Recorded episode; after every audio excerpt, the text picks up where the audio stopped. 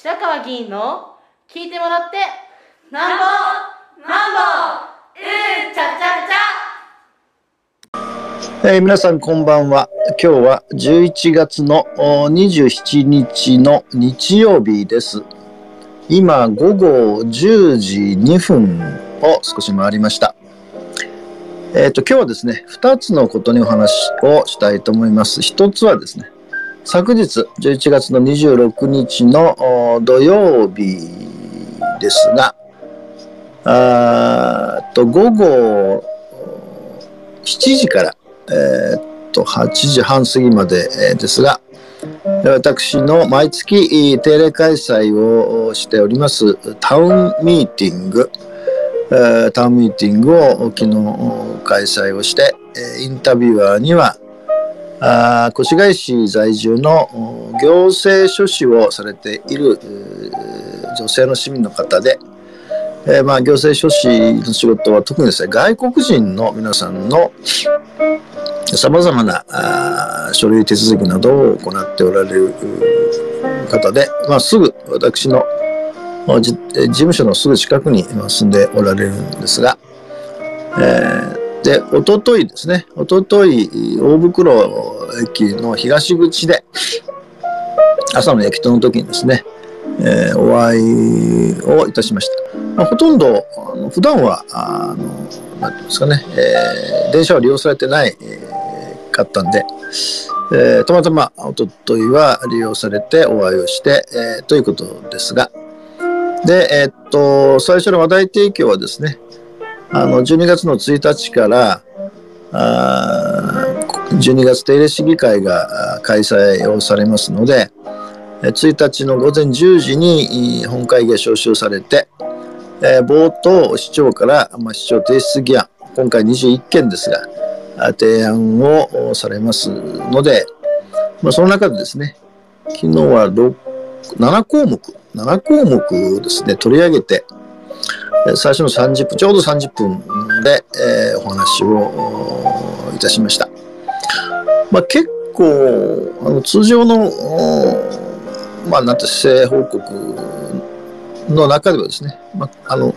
まあ、5分ずつ6項目だったんですが、まあ、あの、こんなにたくさん短くやることは、もうちょっとこう、詳しくやるんですで、えー、まあ、あの、あれこれ、また質問来るのかと思って、ておりましたら、まあ、なんとですね、昨日は、あの、ものすごく、まあ、皆さん盛り上がったのはですね、えっと、私がですね、あの、ベリーショート、髪の毛ですね、非常にあの、ショートカットの女性が、あ好きだという話をしたことがあってですね、そのご質問があって、なぜ、えー、白川はベリーショートの女性が好きなのかというご質問で、まあ、昨日あれこれですね、あのー、お答えをしたんですが、うーんまあ質問された方もですね、あの、そんなことまで、えー、知らなかったみたいなことを、まあ、もちろん初めて話すことなので知らなかったものはないんですが、まあ大盛り上がりで、うーんまあちょっと私はあの、12月以下のことでもう少しお話があるかと思ってたんですが、まあ、意外とその話ばっかりになって、もちろん他にもあの質問はあったんですけど、で、えー、まあ終わってですね、えー、っと、今ですね、今日のその先ほど10時ぐらいに、あの、ターミーティングはもう、あの、YouTube チャンネルのライブで、えー、公開配信をしてますから、もちろん昨日もずっとライブで流れたんですけど、えー、なんとですね、45回、まだ1日しか経ってないんですけど、45回も再生されてて、とよくわかりません。まあ、ベリーショートの話が、いや面白かったのかなのかですね。えー、まあ、そういう状況になったので、あの、ぜひですね、ちょっと詳しいことは実は申し上げませんで、私の YouTube チャンネルにアクセスしていただければ、もう、あの、常時動画はアーカイブでアップされてますので、えー、40分、初めて40分ぐらいの前後だと思うんですけど、なので、ぜひあのアクセスをしていただいてですね、えー、それで見ていただければと思いますし、えーそれからまあ、毎時々申し上げてますが、面白いなと思う方は、ぜひ YouTube チャンネルのあチャンネル登録をまあしていただければと思います。でこれは一つですね。では二つ目。今日ですが、今日ですね、1時半から、あの、中央市民会館をお会場といたしまして、えーっと、あの、ウェイクアクト越谷というところですね。まあ、これ市民団体立ち上げたばっかりとおっしゃってました。えーっと、女性の方が中心で、あの幼稚園の、おまあ、なんていうんですかね、えー子供を持つお母さんが中心になって、えー、様々なですね、社会的な、ああ動きがあって、まあ、自分たちでもきちんと、あこう書いてますね、えー私たちは社会の様々な問題を日常会話で語り合い、考え、行動する仲間たちの集まりです。ぜひあなたも一緒に参加しませんか？というですね。ということで、ここがあの主催をして、えーっと、うんと、その、ウェイアクトプシが憲法ミーティングということのシリーズであるのかな。で、え今日はその第1回目で、憲法、もうわからないじゃいられない統一教会のやばい影ということで、えーと、1時半からですね、えー3時半過ぎまで、えー、その中心会館の4階の会議室で、えーえーと参加費500円で、まあ、会場はそうそうそう40人ぐらいおられましたかな。あの、ズームでも参加 OK と。あの、まあ、久しぶりですね。あの、ルコロナがあったんで、ほとんどもう、あの、中心会館で会議とかがな、な、ありませんでしたので、えー久しぶりに中心会館に行きました。で、えっと、この、この講師をですね、昨日された、白上理子さんという弁護士、まあ、八王子合同法律事務所の弁護士の方で、えー結構ですね、えっとですね、1時、1時40分ぐらいからですね、講演が、あの、タイムスケジュールもらってたのは2時40分、まあ、1時間ですね。1時間やって、えー10分休憩して、えー2時50分から質疑応答やって、えーえーえー3時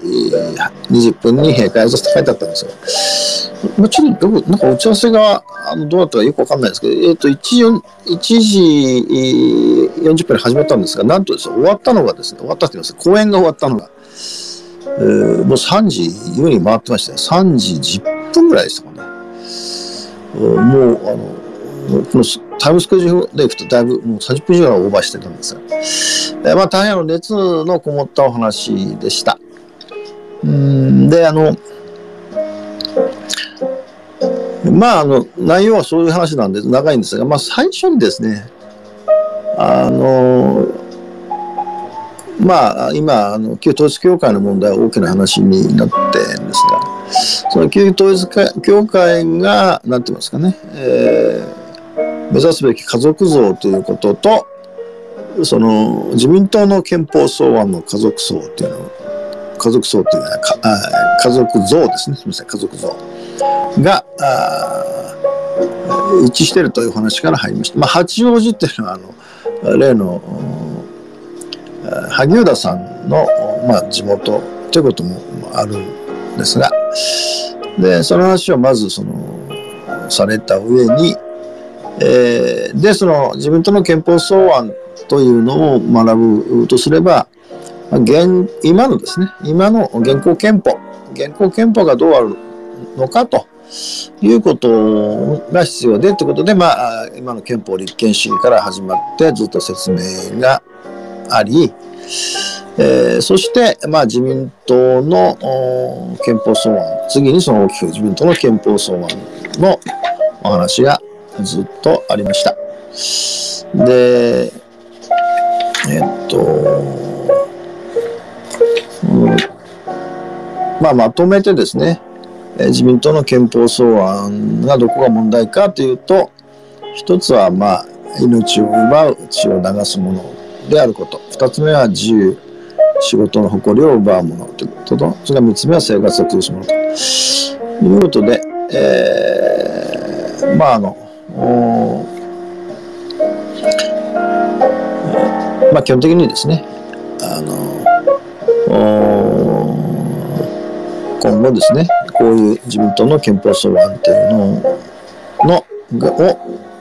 まあ、反対をしていく、阻止していくと。いうことが大事で、まあ、そのためには、あ東京都なども含めて、え運動を進めていかなきゃならないという話がありました。で、まあ、あの、終わって質問ありませんかっていうことで、うんと、まあ、最初に女性の方、参加者の女性の方が質問して、で、二人目にですね、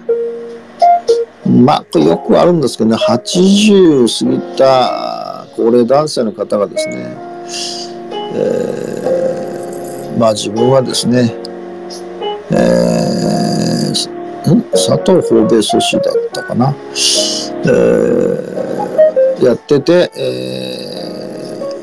ーまあなんていうんですかね、逮捕されて、えー収監されたって話。延々とですね、もうあの、なんで、えー日本に、基地があるのかとかいう、よくあるですね、その質問してんのか、自分の意見を言いたいのか、えーまあ、司会者の方が、その、要するに、どうや、どういうの、今後どういう運動室かってことなんですかっていうのを聞いた、またお話をするとですね、うん、まあ、ちょっとよくある、高齢男性の、まあ、私から見るとですね、あの、まあ、短くやってほしい。で、えーなんかあの、チャットにも質問が来てるという司会者の方がですね、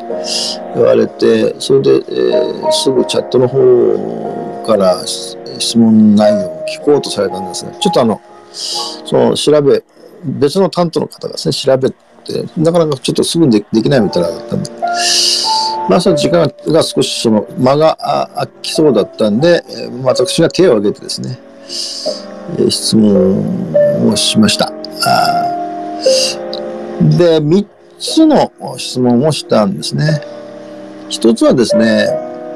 まあ、戦後ずっともう70年過ぎたんですが、会見と護憲という2つのですね、大きな、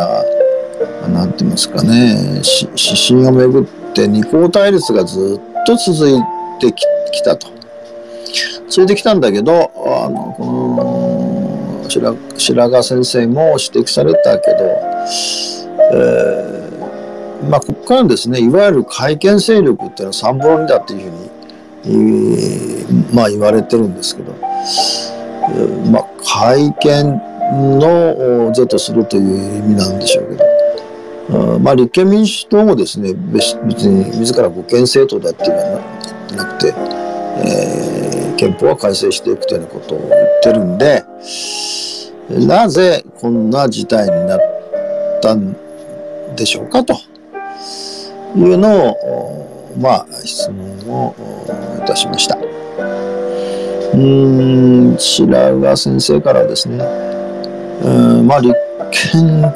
民主党は、まあ、連合の影響があるからですね、という話もされて、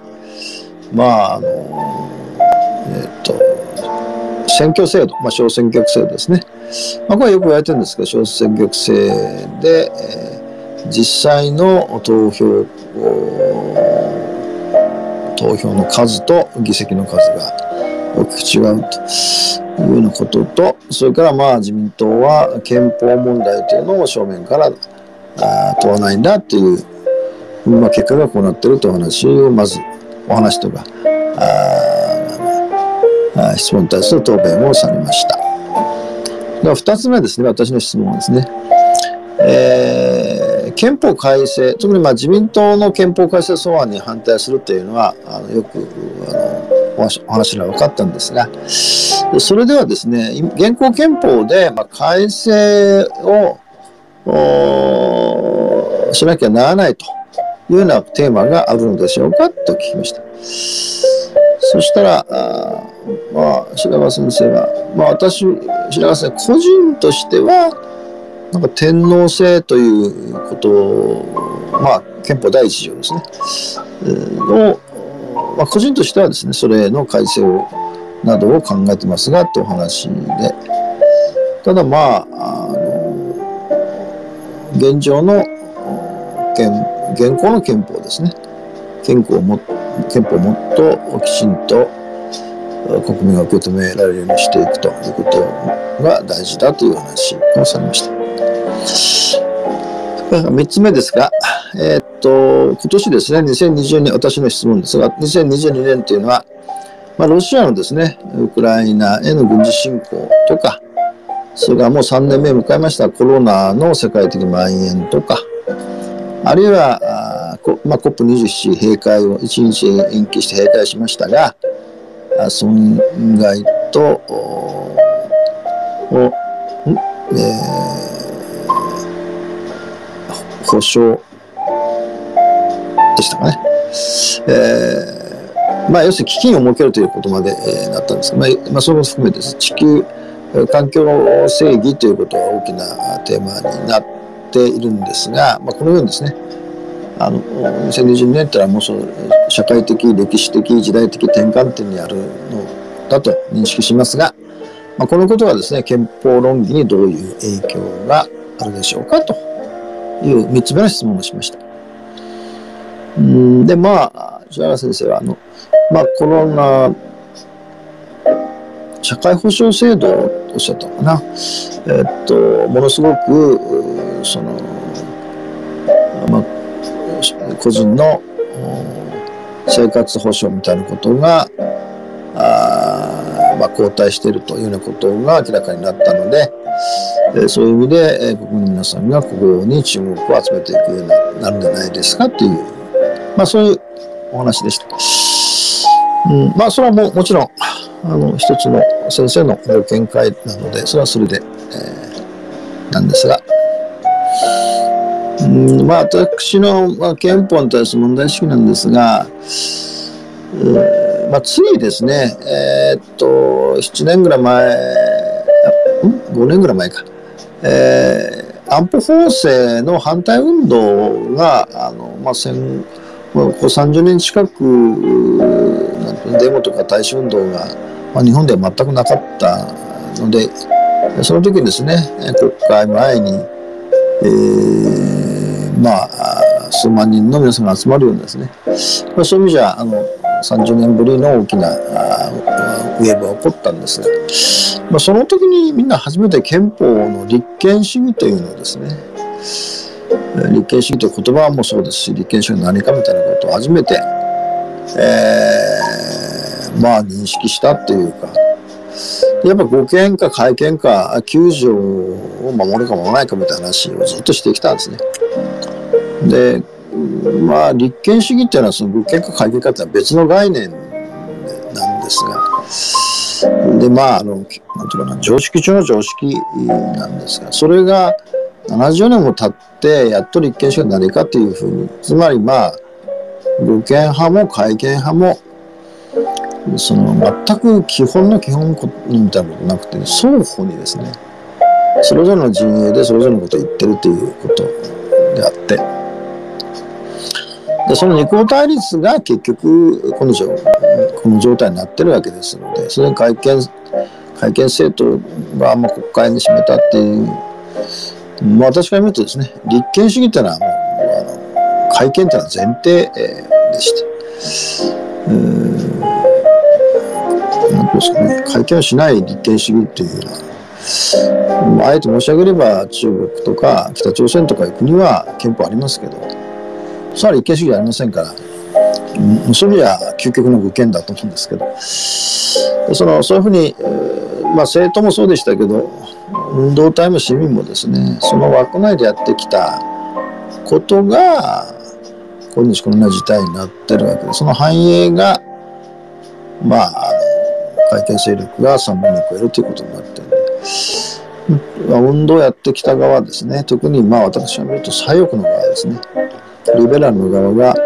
その観点というのが抜け落ちてる。という問題しかまずない点ですね。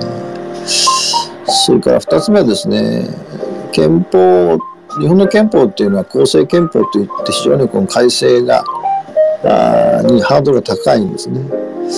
で、条文も少ないです。で、え、まあ憲法のこう作り方自身がですね、あのこうビルでいう柱大きな柱がいくつかあってその柱が土台土台って言いますかね、えーとまあ、軸となってて。でその柱と柱の間に隙間があるのでそこを、まあ、法律とか条例でこう布教していくような形で憲法の全体像ができてるんですね。だからまあこれも白川先生が指摘された立憲主義とはっていう、まあ、よくあるその権力を縛ると。権力の行使を縛るが立憲主義だっていうこう、まあ、そういう話でしたしそれからまあ日本の憲法の立憲主義の日本の最大の特徴は一切ですね。一切の例外を許さないと。いうことで、まあ、他の国はですね緊急事態条項なのでですね、えー、その政府があ国会などを含めてですね、えー、まあいわば超法規的にあるようなことも認められてる国があるんだけど日本はそうじゃないんだという話でした。まあそれはそういうことなんですけど。だけどまああのさっき言ったようにその公正憲法で大きな柱が中で法律をで埋めてるのでそのまあもちろん憲法改正ということは前提になるんですがそこを法律を埋めるということはつまり全体としてその憲法総体を作ってるわけなので、え、その日常のですねこれは国民主権で、統治機構を作り込むというふう言い方をしますが、え国民自身がですね、その、法律そのものをもちろん作るのは国会で作るんですけど、それは法律がきちんと適用されてるのか、条例が適用されてるのかということを日常的に主権者自身があ受け止めてい、えー、くというようなことも含めて立憲主義ということなんですが、まあ、そこが抜け落ちてるということで。でそれで、まあ、その2020年がもうあと終わろうとしてるんですが、ものすごい転換期に入ってます。え、で、今回のその大きなそのコロナの問題も、それからウクライナの問題も、地球環境の問題を含めてですね、やっぱもう一度ですね、人権ということの再定義が必要で、さらにですね、人権民主主義ということを、の観点からですね、起こってる事態を、その、定義していくと。で、その中に憲法改正論議もあるわけで、私はですね、あの、どうしても自民党の憲法草案が間違ってるっていう、まあ間違ってるんですけど、えー、なんか、で、それに対抗するなんか、あの憲法論議みたいなことどうしてもやりがちなんですね。私はもうさ、まあ、自民党の憲法草案も一つの材料ではあるんですけど、えー、むしろですね、えー、その人権民主主義という観点から、うん、国民主権の側から憲法改正論議にまあ挑むと、まあ何て言いますかね、積極的に挑むと。え例えばだから地方自治の位置づけっていうようなことは非常に弱いですし、えー、それから、まあ今起こってる問題、日本で起こってる問題特にそうですけど、もう半分、若者半分以上は非正規にここになってて、もう全く右肩上がりじゃない、えー、右肩下がり、えー、衰退していく。うんということが前提になってるわけですから、社会構造のあるとあることが変わってるわけで、先ほど申し上げた通り、その、統治区で作り込んでいくということなので、まあ、その観点を入れていくと。いう、まあ、あの機会で積極的にですね、むしろまあ、あの憲法改正論議に打って出るということが必要で、えまあ、なんていうんですかね、こう、自民党の憲法草案対抗して守っていくみたいな、まあ、いわゆる護憲ってことですよね。というようなことの運動ではもうもう限界があるのははっきりしてるんで、まあ、昨日ですね、あ今日今日の憲法の、そのなんていうの憲法憲法どうなってるかとか、いいこと含めて、それはそれで最低知識としては必要だと思うんですが、まあ、今後の方向性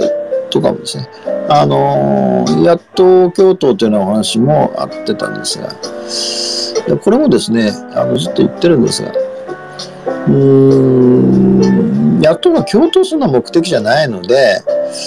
えー、結局、その社会の大きな変化、つまり制度の外にある人たちが貧困と格差の問題でも、あるいは分断と不信の問題でもですね、そこに矛盾が集中してるんですよね。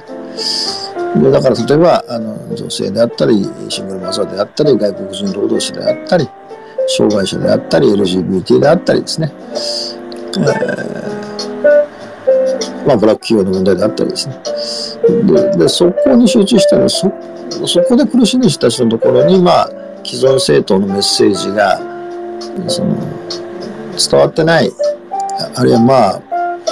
伝えようとしてないというふうに、あえて申し上げますが。だから、あの、まあ、なかなか野党が、あ自民党はほぼ根腐れして、え